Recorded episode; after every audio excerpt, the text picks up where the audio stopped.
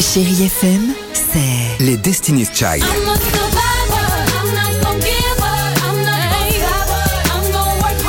Des souvenirs. Et la musique qui vous fait du bien. C'est ça, Chérie FM. Feel good. Musique.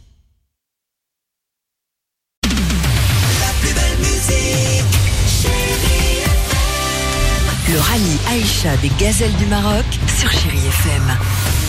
Et ce 1er avril, on oublie les flocons de neige. Ça y est, c'est l'arrivée à Essaouira pour cette 31e édition du rallye Achat des Gazelles du Maroc avec euh, notre correspondante sur place, Candice Réouet. Bonsoir ma Candice. Bonsoir Richard et bonsoir à tous. Cette 31e édition du Trophée Aïcha des Gazelles a connu sa dernière étape hier. L'occasion pour nos concurrentes de faire un premier bilan sur un parcours parsemé d'épreuves mais tellement enrichissant. C'est ce que nous raconte Charlotte de la Team 200. Dans l'ensemble, c'est des conditions très difficiles. On dort dehors, sous des tentes. On se réveille à 5 heures du matin. On a le briefing à 6 heures. À 7 heures, les premiers départs sont donnés. Et puis voilà, on doit, faire la, voilà, on doit faire la navigation.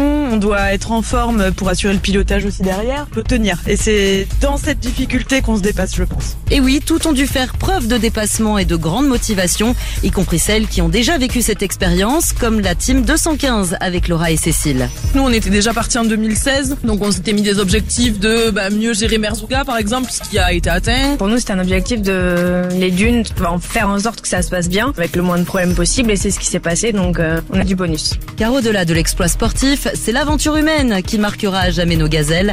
C'est le cas de Fabienne de la Team 188. On n'en revient euh, pas pareil.